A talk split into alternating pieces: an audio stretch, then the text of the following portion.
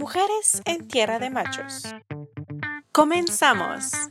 Ok, Nayeli, ¿cómo estás el día de hoy? Muchas gracias por darme un poquito de tu tiempo para la entrevista.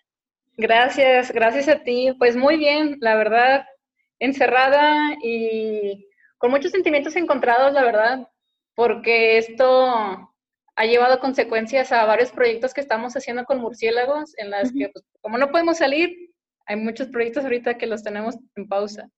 Ok. Y, me pone triste. Muy bien. Y para quien no te conozca, ¿qué es lo que haces? ¿Qué estudiaste? ¿En qué trabajas? Ok. A ver, soy Nayeli Rivera, soy bióloga. Eh, estoy certificada como rehabilitadora y rescatadora de murciélagos. Trabajo eh, esa parte, la hago, digamos, de una manera por, de proyectos, por parte de proyectos sociales. También tengo un proyecto que se llama Murciélagos en la Ciudad, en la ah, que construimos casitas para murciélagos y las instalamos en varias partes de diferentes ciudades para que los murciélagos tengan un lugar donde habitar y tener, tratar de reconciliar a la mancha urbana con la fauna silvestre. Ese es uno de los proyectos que hago. Sí, está muy bonito. Y bueno, el proyecto involucra más cosas de educación ambiental, eh, que las personas entiendan la importancia de los murciélagos. Y por ese proyecto la gente empezó a, de repente cuando vio un murciélago me hablaba de que, ah, ¿qué hago con este murciélago? Está en mi casa, se ve bonito, pero no lo, no lo quiero. Okay. Eh, o, o, gente que tal vez entiende un poco más la importancia de los murciélagos y eh, por eso me hablaban y de eso surgió el que la motivación de certificarme como rehabilitadora de murciélagos. Esa es una parte, esa es la parte, digamos, de proyectos sociales. Lo que hago, actualmente estoy haciendo mi maestría y me eh, estoy trabajando con murciélagos polinizadores. ¡Ay! ¡Qué Entonces, en la parte, digamos, académica, eh, lo que estoy haciendo es ver la importancia de la polinización de murciélagos migratorios aquí en México. Ok, que mucha gente no sabe, ¿no? He escuchado, yo hasta hace poquito también, creo que hace un año, descubrí que también los murciélagos polinizan porque ya ves que obviamente hay mucha conciencia sobre las abejas y obviamente hay muchos más animales que polinizan, pero cuéntanos por qué los murciélagos, por qué los murciélagos polinizan. Ok, bueno, te voy a, platicar de una manera que siento que los mexicanos tenemos muy presente eh, esas plantas y tal vez no nos damos cuenta que los murciélagos tienen una gran influencia en ellas. Por ejemplo, los agaves, de donde se obtiene el tequila, el mezcal y el pulque, son polinizados principalmente por murciélagos. También los llegan a polinizar otros animales, pero el polinizador más efectivo son los murciélagos. Otros, otras plantas que también son importantes desde la manera, desde un enfoque cultural y ecológico, por ejemplo, son los cactus columnares. Los oh. cactus columnares también son polinizados por murciélagos.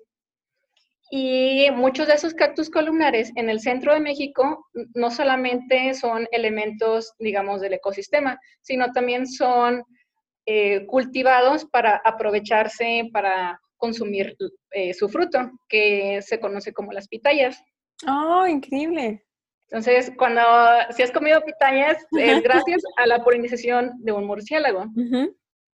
Y bueno, tu pregunta de que por qué polinizan, eh, esa fue tu pregunta, ¿verdad? Sí, sí, sí. O sea, ¿qué los hace que ellos...? Bueno, te voy a platicar así de una manera muy general. Los murciélagos hay de todo tipo de alimentación. Hay murciélagos que se alimentan de insectos, hay murciélagos que se alimentan nada más de fruta, hay murciélagos que se alimentan nada más de ranas, eh, hay murciélagos que se alimentan de roedores y hay murciélagos también que se alimentan de sangre. Y hay otros murciélagos que se alimentan de polen y de néctar. Entonces, esos son los murciélagos que son polinizadores, los que cuando las plantas que están adaptadas para em, florecer de noche son las que los murciélagos, de las que los murciélagos se alimentan.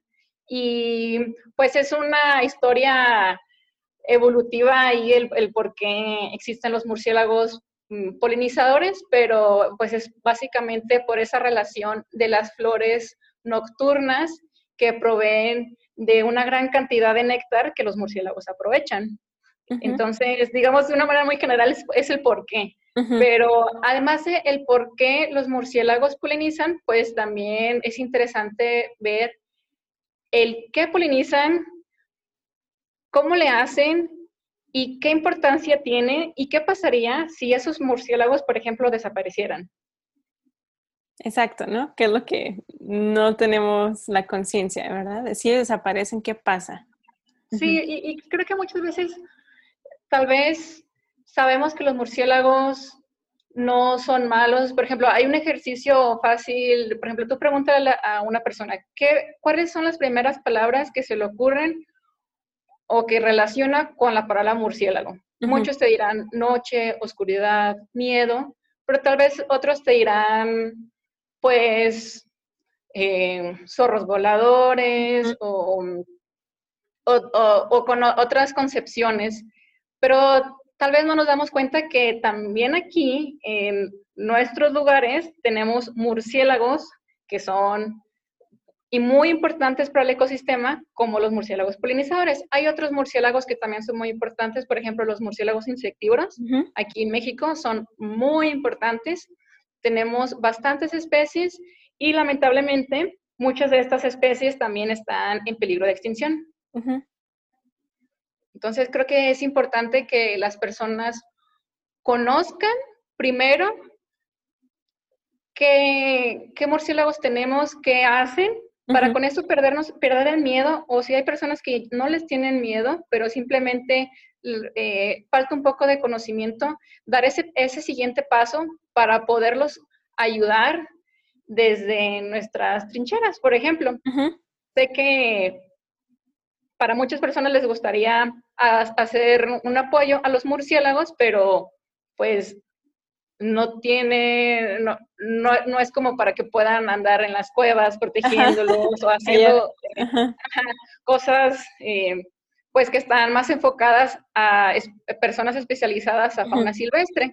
Por eso, eh, uno de los proyectos es también que las personas desde su ciudad puedan hacer estos aportes, por ejemplo, con el proyecto de las casitas que tenemos, eh, el rescate de murciélagos en ciudades, por ejemplo, cuando se encuentra, cuando entra uno a cuando entra un murciélago a alguna casa o está desorientado o se encuentra herido, esa es una de las otras cosas que también hacemos.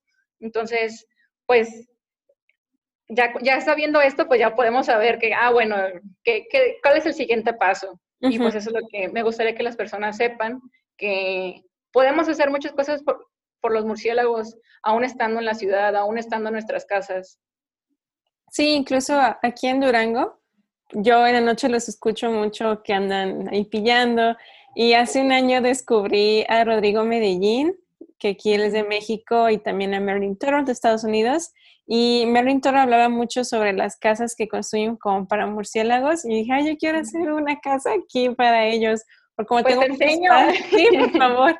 Porque como los escucho en la noche, digo, ah, es un, un lugarcito que puedan llegar en la noche, refugiarse y continuar. Porque lo que siento que mucha gente ha de pensar es de si hago una casita que van a llegarla y ahí se van a estar siempre, o no sé, hay mitos como lo de su guano o el mito de la rabia, que ellos portan cierta rabia o enfermedades que lamentablemente ahorita pues están acabando con muchas especies que están lamentablemente matándolos, ¿no? Por lo que pasó con el virus COVID. ¿Qué podríamos hacer? Eh, bueno, supongo que en esto que realizas tú se les da un, no sé, se les enseña cómo hacer la casa, pero también a lo mejor como comentas, hay personas que no nos quieren que se queden ahí, pero ¿qué podemos hacer para ayudarlos? Para ayudarlos, por ejemplo, en el caso de las casitas, bueno, mira, cuando hacemos las casitas, no es nada más su casa, su hotel y ya para que lleguen. Lo importante de esto es que las personas que vayan, que habiten cerca de donde esté esa casita para murciélagos, comprendan la importancia, lo acepten y tengan un sentido de pertenencia a este proyecto, porque así lo van a poder eh, proteger o lo van a cuidar, darle un mantenimiento correcto. De esa manera, lo que nosotros podemos hacer es simplemente respetar el espacio que los murciélagos y toda la fauna silvestre requieren para cumplir su ciclo de vida y pues no perjudicándolos ni haciendo matanzas indiscriminadas y pues dándoles el espacio. En el caso de qué es lo que podemos hacer con las casitas, por ejemplo, respecto a lo que tú dices de los mitos o un poco de los miedos que hay si haces tu casita y al día siguiente ya tienes 3.000 murciélagos. o algunos mitos, pues no. O sea, cuando, les cuando hacemos las casitas también los capacitamos quitándoles, eh, eh, eh, quitándoles esos mitos.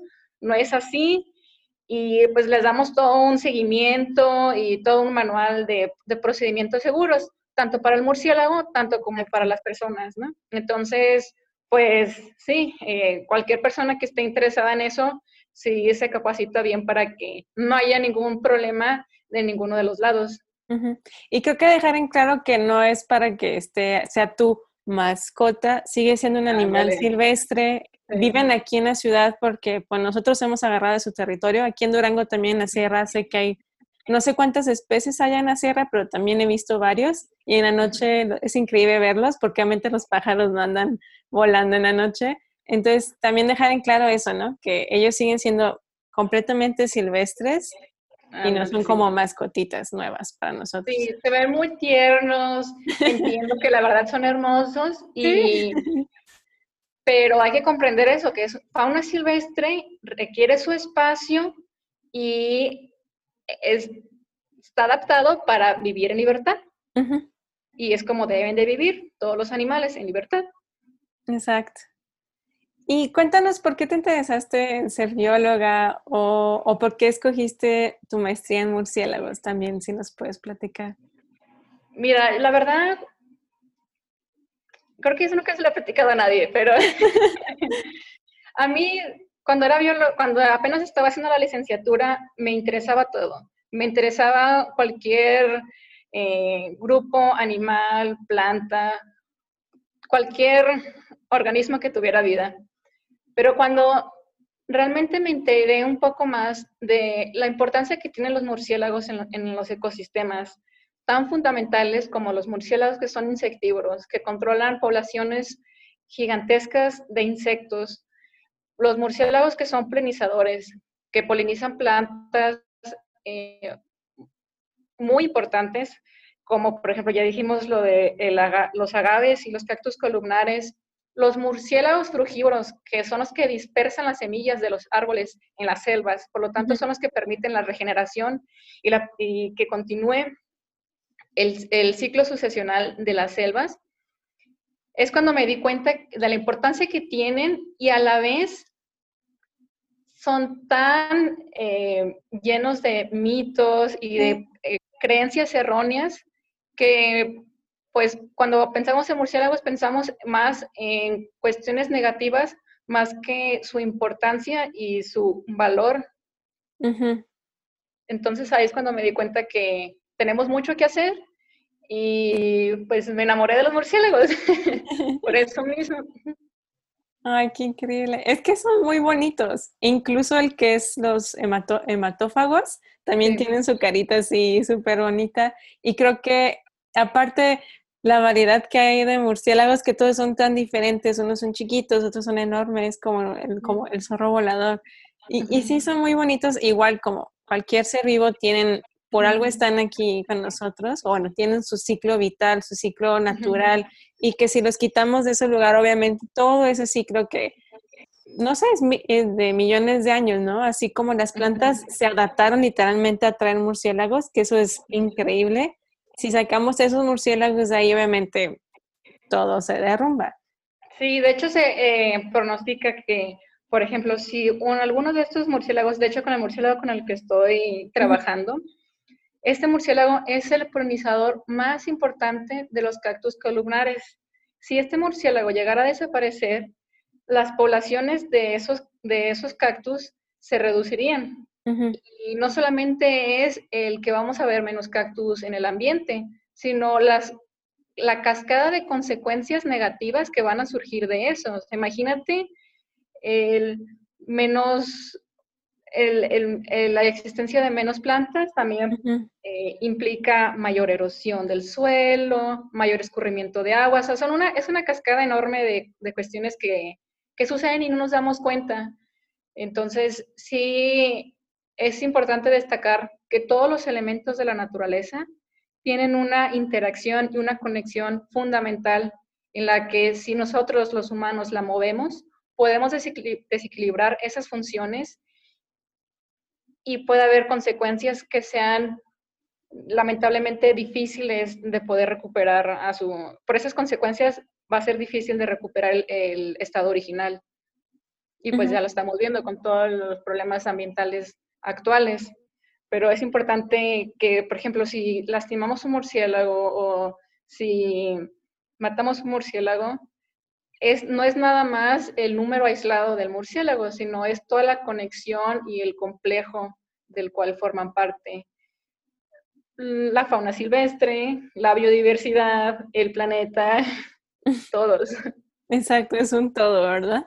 Sí, son un todo y a veces creo que nos olvidamos de esa parte. Creemos que nada más somos nosotros y que lo que importa somos nosotros en el presente.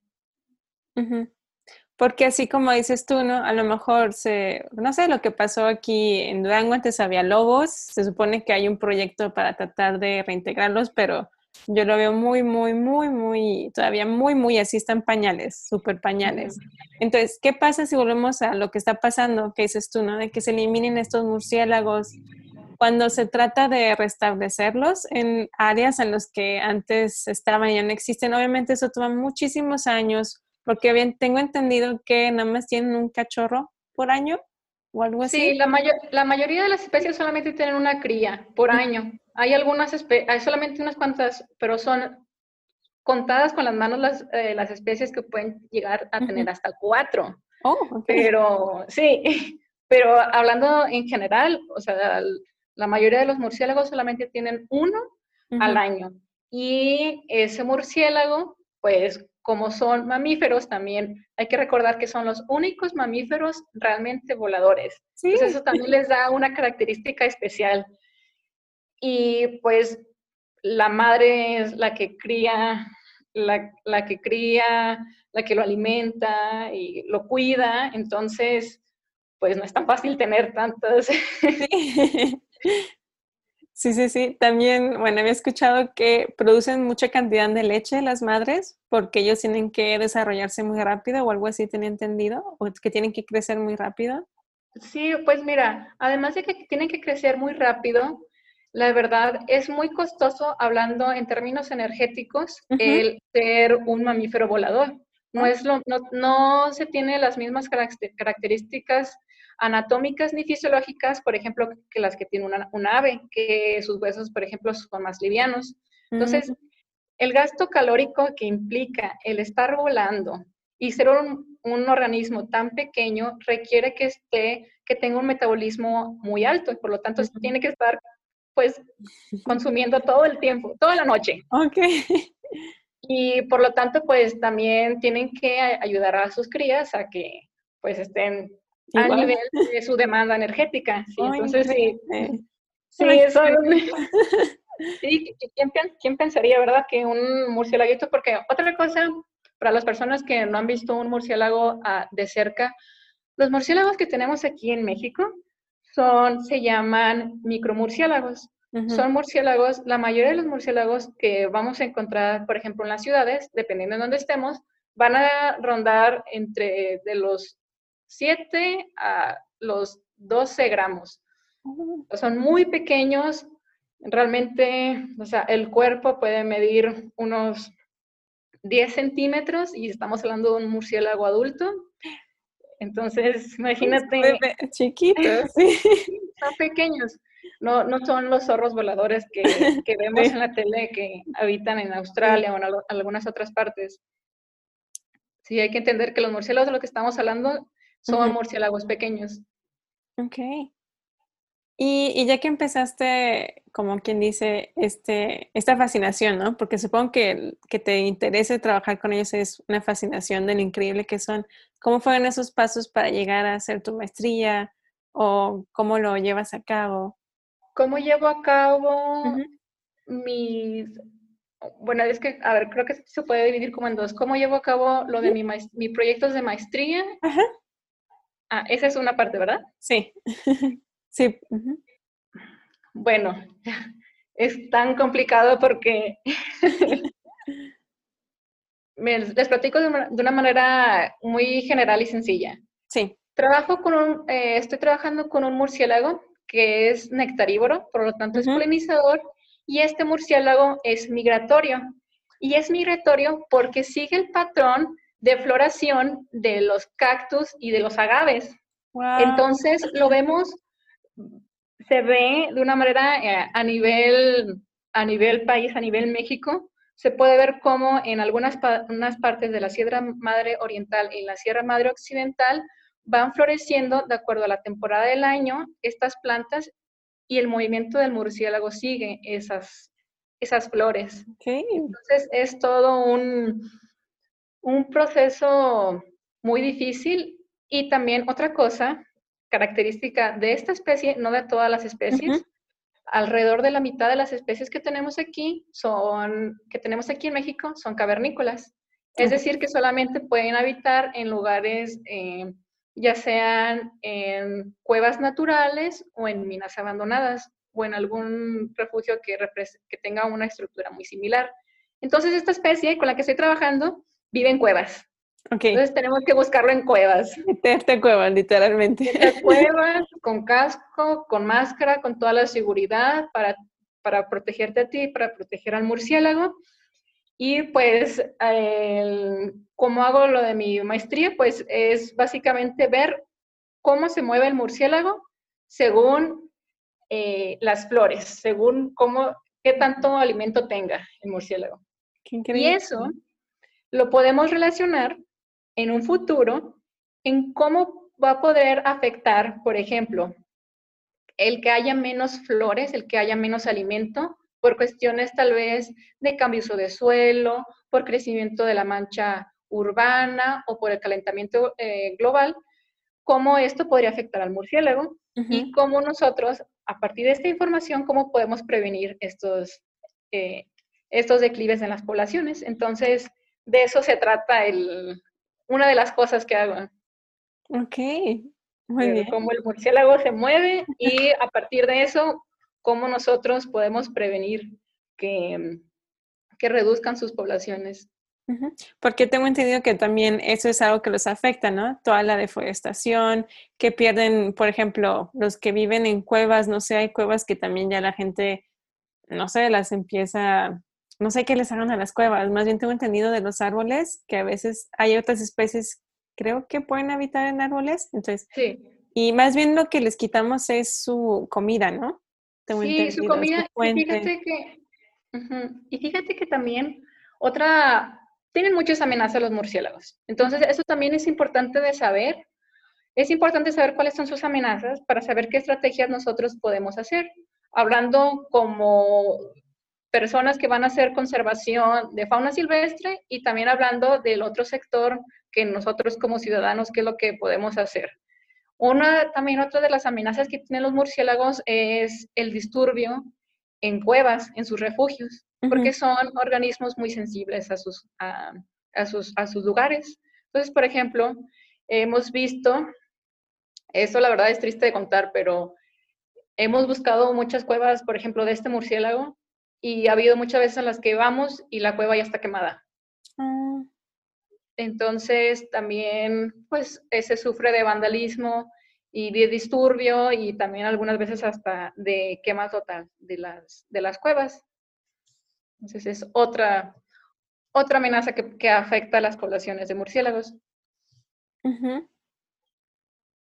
Y estas, obviamente, pues es por personas que habitan en el área o, supongo que simplemente gente que no quiere como nada que ver con ellos y deciden, porque no entienden, ¿no? Lo que hacen por, eh, por las personas. Sí, y sabes también otra cosa que he visto, que esto pasa por el miedo a que, o por el mito de que si ves un murciélago te va a transmitir la rabia o que te va a enfermar su guano. O sea, son por esas pequeñas cuestiones en las que no nos damos cuenta que no es así, no es, los murciélagos no es como nos lo pintan en las películas de Drácula o algunas otras películas de, de terror. Y es básicamente por eso. Y hablando también, relacionándolo, lo que no sé si han visto que últimamente por esto que estamos pasando de la pandemia, la gente está teniendo miedo a los murciélagos y también eh, no solamente ahora los murciélagos que habitan en cuevas, en la sierra o en lugares alejados, están siendo afectados sus refugios, sino también los murciélagos que habitan, por ejemplo, en huecos de árboles o en estructuras artificiales que pueden ser de origen humano, también están siendo afectados por esto, por por lo mismo, por el disturbio a sus refugios y se han visto quemas de refugios en ciudades de murciélagos, eh, quema total de estructuras, entonces es importante darle a darle a conocer a la población que eso no es correcto y es una estrategia, esa, esa estrategia no es efectiva para eh, para nada. Para nada y para nadie, ¿verdad? Exacto. Para nada ni para nadie. Entonces, lamentablemente eso también lo hemos, lo hemos estado viendo eh, ya dentro de la ciudad actualmente por este, por este pánico que se está haciendo con este temor ah, relacionado a la pandemia por el coronavirus.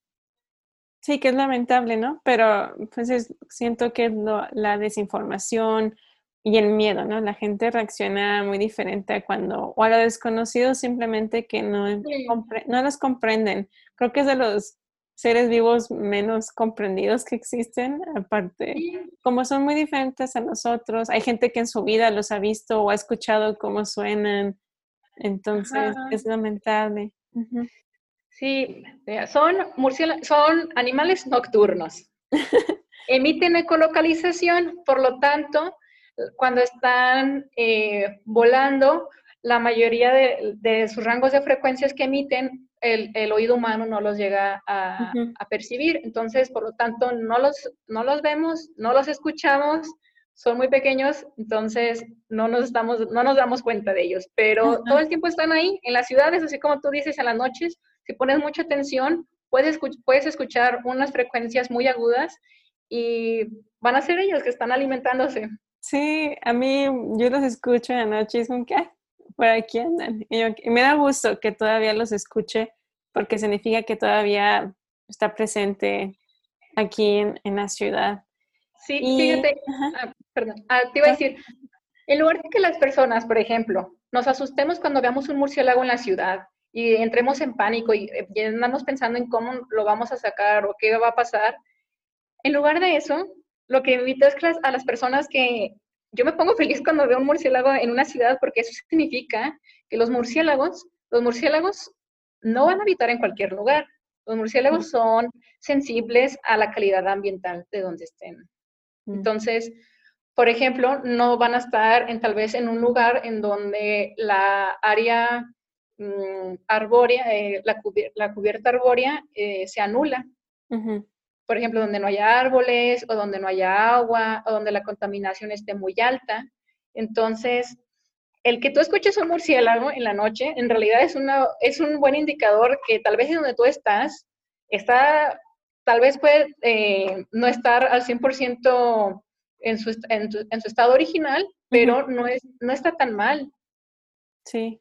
en, condiciones, en, en cuanto a condiciones ambientales, podemos decir que que es un, nos ayudan como un indicador de que... Sí. Qué interesante que lo comentes, ¿no? De que a lo mejor para entender también si antes escuchaba a alguien murciélagos y ya los dejó de escuchar, es como una pequeña alerta, ¿no? De que a lo mejor en la zona en la que están, pues ya la condición del aire no es óptima o, algo, algo está cambiando. Entonces, si no escuchas murciélagos, es porque algo está pasando. sí, ¿no? Eso sería una buena forma de también entender, ¿no? Serían unas pequeñas alertas que ellos también nos otorgan. Sí. ¿Y has rehabilitado murciélagos? ¿Te ha tocado? ¿Has tenido la oportunidad de Rehabilitar me refiero a lo mejor que los hallaron en una zona urbana y o no sé si los no sé si en una zona urbana los puedan volver a rehabilitar para vivir en como una zona más apta para ellos o qué sucede. Sí, mira, en esos casos lo que hacemos es primero si, no, si se le encuentra o a alguna persona, es, siempre eso también va a ser, creo que va a servir para que si en algún futuro alguien que escuche esto se encuentre un murciélago dentro de su casa o en algún lugar y quiera ayudarlo, siempre es, si se, si se necesita manipular o si se necesita atrapar para soltarlo, siempre va a ser con guantes o con una caja de zapatos, nunca, va, nunca se va a tocar al murciélago. Entonces, pues esa es una de las, como, eh, ese es el principio de seguridad más importante en esto. Y sí, sí me ha tocado eh, rehabilitar y rescatar muchos murciélagos en ciudades de, por varias eh, razones. Murciélagos que estén desorientados, deshidratados, heridos, mordidos por gatos, oh. atropellados, este, golpeados por humanos. la verdad es que, pues, de todo. De todo les ha tocado. Sí, a, los pobres, pero es importante saber que, que, que, pues tienen un, merecen una oportunidad de vida y por eso hacemos todo ese sacrificio, todo ese esfuerzo para que para que se liberen, para que estén en donde tienen que estar, en, su medio silvestre. Y sí, se, todos los murciélagos se rehabilitan y se liberan. Ninguno se queda como mascota, ni nada, nada, ninguno se queda en casa.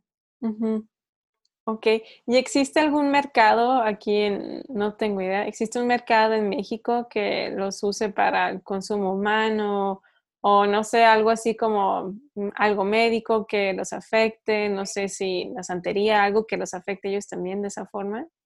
Sí, mira, la verdad es que por eh, algunas prácticas de santería sí eh, nos ha tocado que los, los buscan por lo mismo, mm. o ya sea para su consumo o para su manipulación, pero pues hay que entender que esas prácticas no tienen ningún fundamento y que se puede, aparte de que están dañando a una población de murciélagos, también se puede ah, dañar o se puede haber una consecuencia negativa al, humano. Entonces, por seguridad de los humanos, también es eh, no hacer ninguna de esas prácticas. No es tan común como lo vemos, por ejemplo, en África o en Asia, eh, esto es principalmente porque en esos lugares ahí sí habitan los, por ejemplo, los zorros voladores o murciélagos más grandes. Sí. Son más grandes, tiene, pues son más visibles y por otras razones psicológicas. También allá tienen murciélagos, algunos murciélagos que tienen allá eh, también salen de día, entonces también es oh. más fácil de ver. y los murciélagos que tenemos aquí nosotros nada más salen de noche son nocturnos totalmente. Entonces son ciertas razones por las cuales, dependiendo en el lugar en el que nos situemos, eh, va a ser la conducta o la relación humano-murciélago. Pero sí, lamentablemente esa relación aquí en México la tenemos, pero por prácticas no, eh, no, no fundamentadas como la santería. Sí, no, que es lamentable que los usen para, para ese tipo de de acciones que, bueno, yo la verdad no sabía si sí se llevaba a cabo, no sé. Tengo entendido que hay comunidades indígenas que también consumen cierto tipo de animales porque pues son los animales que como que tienen ahí a la mano, pero no sabía si los murciélagos sí los consumían o no. Pero creo que tiene sentido ahora que dices, ¿no? Como son muy chiquitos, pues están no, pequeños. No, ajá, no son, no son tan... las comunidades eh, no lo, digamos, no lo ven tal vez como una, algún animal en el que le pueden sacar mucho provecho, pero pues, por lo tanto, pues se van con otros animales que también sabemos que pues, tampoco está correcto, tampoco es justo. Pero...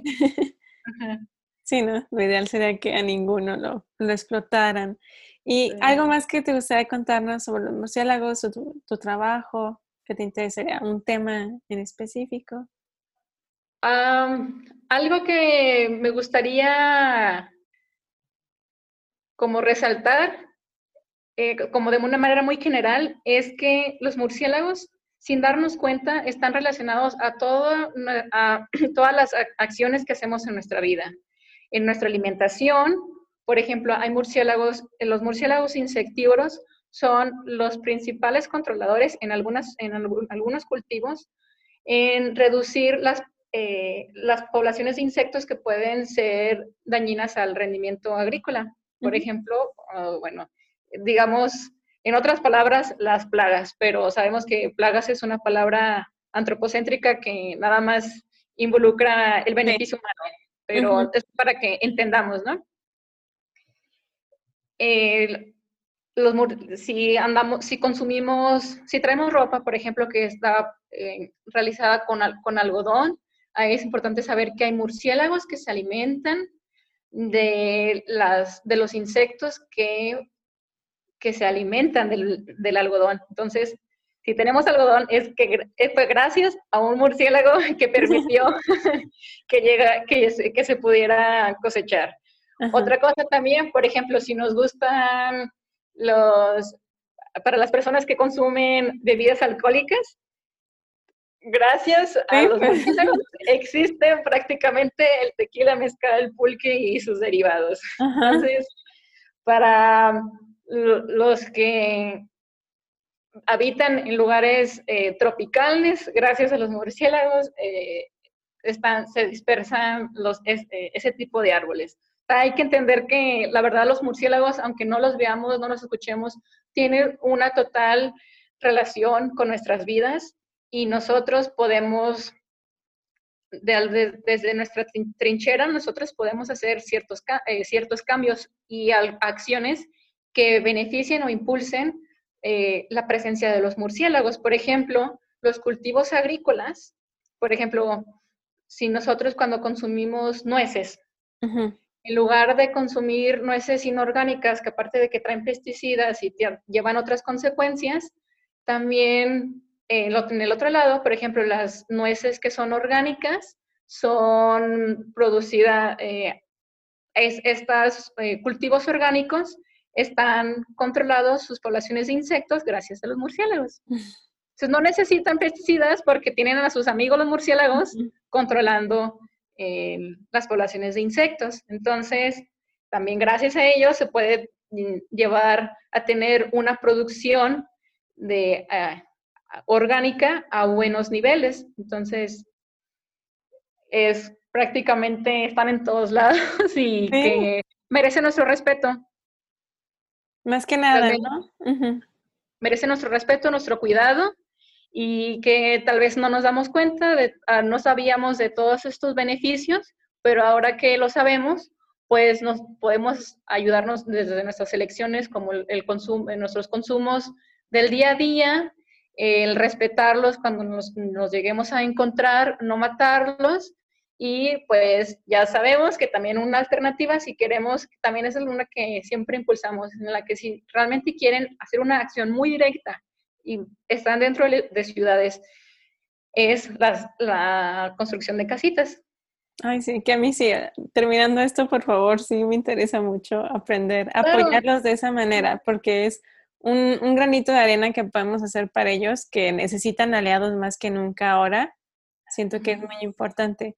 También me gustaría que tomaras el tema de los murciélagos hematófagos, porque mucha gente también tiene el mito por los vampiros, por Drácula, que te, te, van a brincar y te van a chupar la sangre. Por favor, cuéntanos cuál es la realidad. Ok, muy bien. A ver, te voy a platicar de una manera general. Tú como, a ver, Vamos, vamos a hacer un ejercicio. Como nada más así una prox, puedes inventar. ¿Como cuántas especies de murciélagos te imaginas que hay en el mundo o en México? en el mundo creo que hay, es que es 10.400, algo por ahí, creo que hay de murciélagos. Son alrededor de 1.400. Increíble. Y en México teníamos, tenemos 138. En realidad tenemos un gran porcentaje de murciélagos. Y bueno, de esos 138, México tiene 138. De esos, solamente, eh, bueno, hablando de México y a nivel mundial, son 1.400. De esos 1.400 aprox, porque a cada rato se están descubriendo eh, nuevas especies, principalmente en lugares tropicales, como en algunos lugares de África y también en el Amazonas. De esas 1.400 especies, solamente tres, tres se alimentan de sangre. Sí, nada más tres. Y hay que también, pues, decir que orgullosamente México tiene las tres.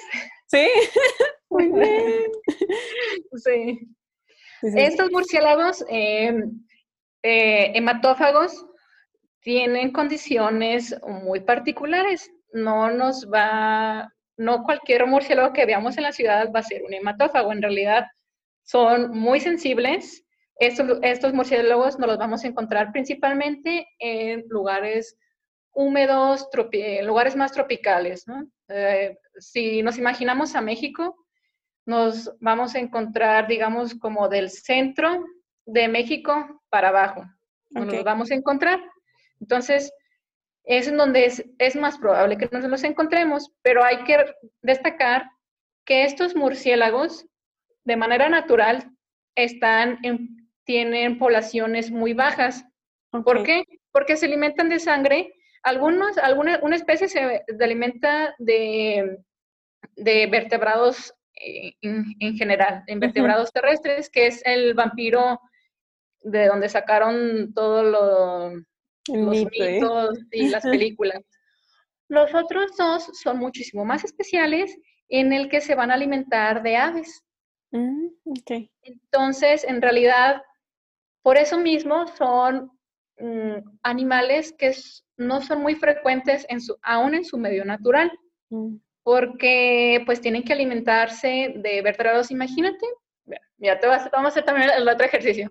Imagínate cómo era antes México, antes de la colonización española. Sí. No había los, los vertebrados terrestres más grandes en, esos lugares, por ejemplo, eran los, eh, era mm, era el tapir o en, mucho menor medida em, algunos, algunos eh, venados. Entonces también son elementos que pues, no son muy comunes, no son muy abundantes. Pero cuando llegaron los españoles trajeron el ganado, las vacas, haciendo un animal muy grande y que no se mueve, mm. digamos que fue lo que hizo que algún, en algunos lugares las poblaciones de vampiros crecieran, porque pues aumentó el alimento, aumentó la disponibilidad de alimento. Entonces, en realidad estos animales de manera natural no son comunes de encontrarse, no son frecuentes y cuando son frecuentes los vamos a ver en lugares que fueron, digamos, distorsionados, eh, modificados. Manipulados, ¿no? Por el humano por el humano y eh, pueden estar relacionados, no siempre, pero pueden estar relacionados también por la presencia de, otros animales como el ganado, como las vacas. Sí, que naturalmente, pues las vacas tendrán que estar en otros lugares, ¿no? Porque aquí obviamente antes no había. Entonces también eso, ¿no? ¿Cómo afectó introducir animales que no son endémicos a este, a ese territorio? Sí. Entonces, para que la gente no se asuste, porque ya les dije que las tres, las únicas tres especies que existen, las tres las tiene México, en realidad no son, no son abundantes y, no las vamos a encontrar en todos lados. Y, que también, ah, que también tienen, eh, tienen eh, adaptaciones muy específicas. una especie que se alimenta exclusivamente de sangre de, ave, pues a ti como mamífero no te va a pasar nada. Sí, no le vas a llamar. Y aparte no es como, no sé, vemos estereotipos, obviamente no va a andar volando y te va a llegar y te va a caer en te va a llevar. obviamente no. Aparte, no sé, supongo que si se alimenta de aves significa que como que su ingestita de sangre obviamente no va a ser también la más densa. Sí, la de un humano. Sí, exacto. Pero sí quería tocar el tema porque también sé que hay gente que cree que todos los murciélagos son hematófagos y pues nada más hay tres especies. Y, qué padre la verdad que los tengamos aquí en nuestro país, que siento que México tiene esa diversidad increíble de, de muchísimos animales que a veces ni siquiera los conocemos o sabemos de su existencia.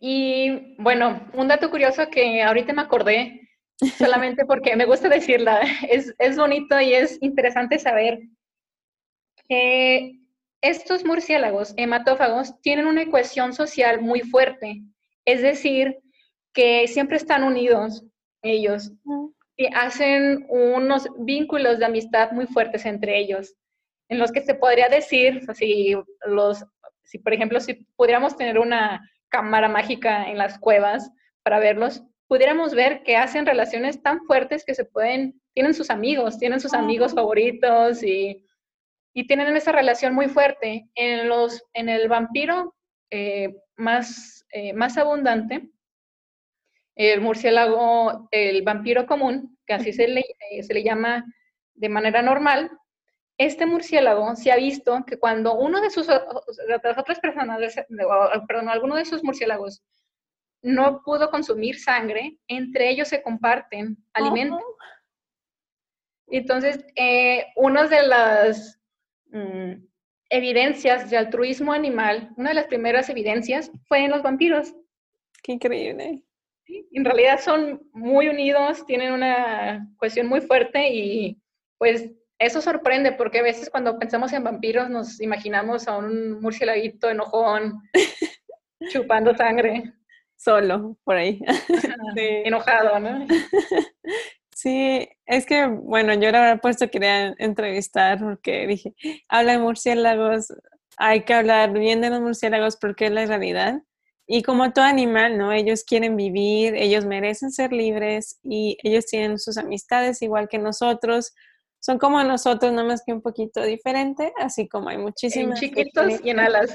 Y en alas. Y aparte, qué increíble que son los únicos mamíferos que, que pueden volar, ¿no? O sea, que pueden andar ahí volando y como dices tú, de, no sé, aparte que andan colgados y, también sé que, que, viven en comunidades muy, muy grandes dentro de las cuevas, que a lo mejor uno no lo entendería porque son chiquitos, pero también está súper padre que son animales que, que, les gusta la sociedad en la que ellos viven.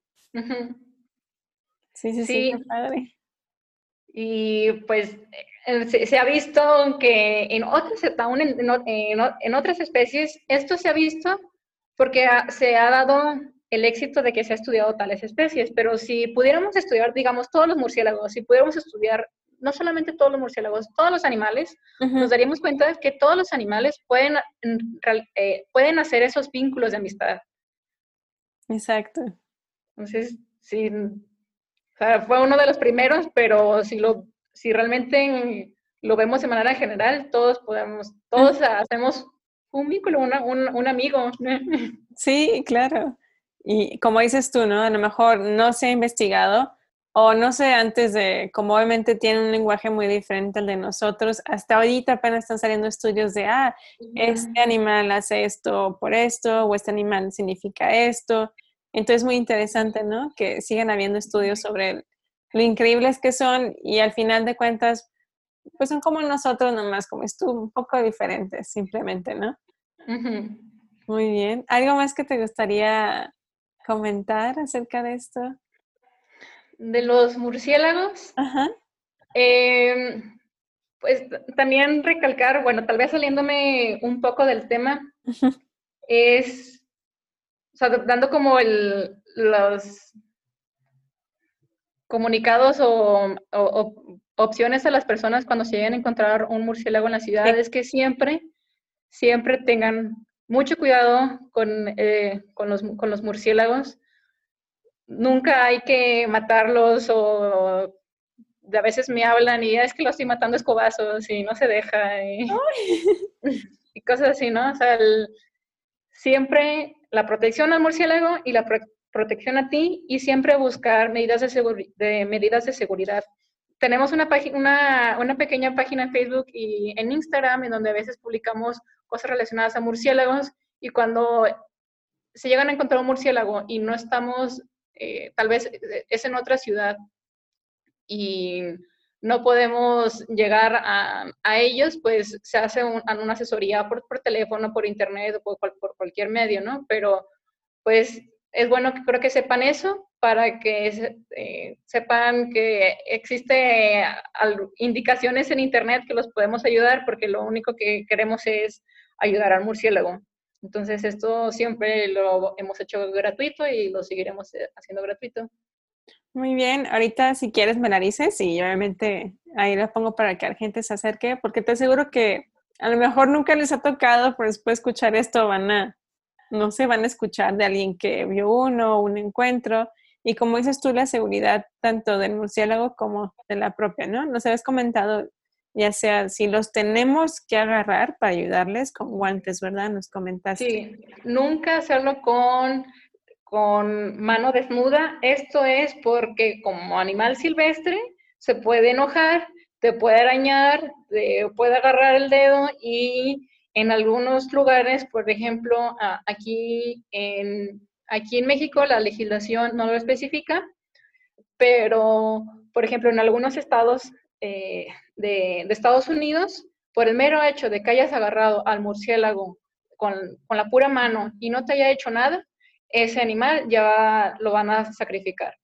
Oh, sí, pues Entonces, también por, por seguridad del murciélago, em, por, por, seguridad tuya y del murciélago, siempre es importante tener esos principios siempre claves, ¿no? Igual, ¿no? Siempre, creo que siempre pasa esto, que la gente tiene un encuentro con un animal silvestre y ni sabe cómo reaccionar. Igual, el animal no sabe cómo reaccionar porque pues, los dos están en un lugar y entender que no te están atacando. Si, obviamente, si tú pasas un límite, ellos se van a defender, igual que tú te defenderías, alguien entra a tu casa, no sé, en la mitad de la noche y y te está diciendo cosas, ¿no? También entender, obviamente son animales silvestres que simplemente se toparon contigo, pero obviamente no significa que te quieran atacar o no sé, o meterte en el cabello o morderte o algo así. Muy bien. Me gustaría que tocaras cómo es para ti, no sé si como ser mujer, cómo es el campo del estudio de, de biología para ti siendo mujer. Es quisiera decir que yo, yo siempre voy a, voy a, querer decir, voy a, voy a tener el sueño, porque es, eh, por las condiciones con las que vivimos no es, no es fácil, pero quisiera decir que no importa, que es fácil, pero en realidad el ser mujer es, no, es tan, no es tan fácil por muchas razones. Por las razones en las que a veces por el mero hecho de ser mujer tu opinión vale menos. Se considera, a pesar de que tengas mayor conocimiento o experiencia eh, en ciertos campos, pues se puede, se puede llegar a, a, dudar. Otra cosa es que a veces sí ha sido difícil porque, pues, a mí me gusta ser bióloga de campo.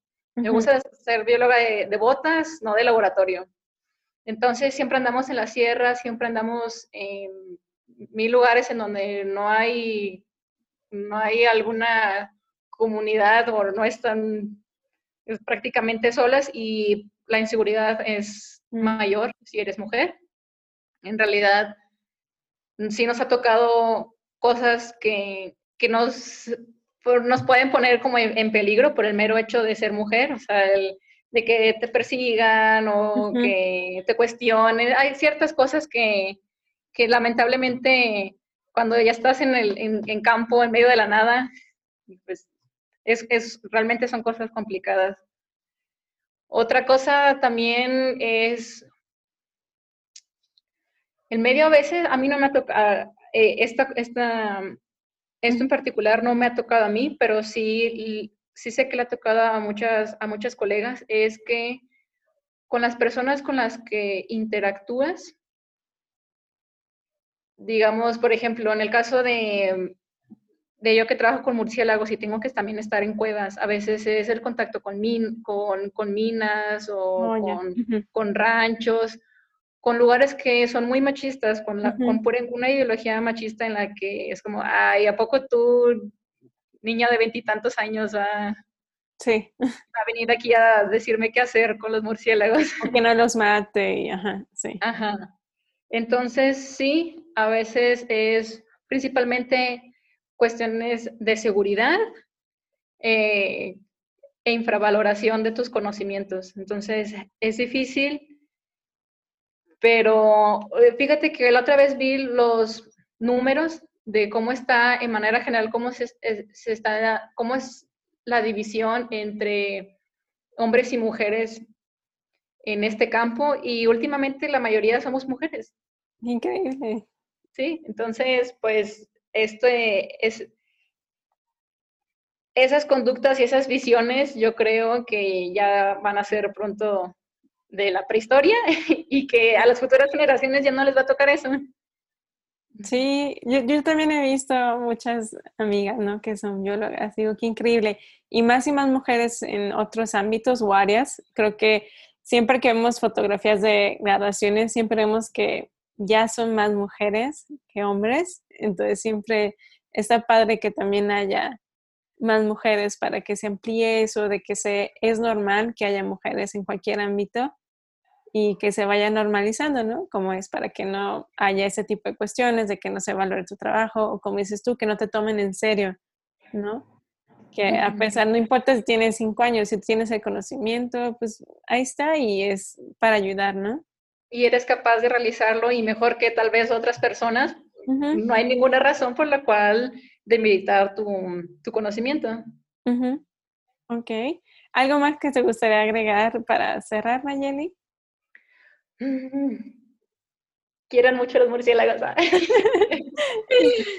La verdad, son mi motivo principal a hacer todo lo que hago. Eh, en realidad, mm, en realidad amo a los murciélagos. Todo lo que sea esté relacionado a murciélagos va a ser mi pasión. Y pues esto nunca se me va a quitar y espero que en el camino se vayan uniendo más personas y siempre voy a tener la disposición de ayudar a cualquier persona que esté interesada en ayudar desde los proyectos sociales que hacemos de educación ambiental, los talleres que hacemos con niños, eh, la construcción de casitas, eh, cualquier cosa que, esté, que nosotros podamos hacer, pues hay que ir uniendo, uniéndonos y hacer más fuerte el esfuerzo. Muy bien, me parece increíble. ¿Tienes alguna página donde alguien que le interese más información sobre murciélagos? No sé si hay documentales, algo que nos puedas recomendar. Si ahorita no te lo sabes, no pasa nada y ya tú me los das y, y yo los apunto.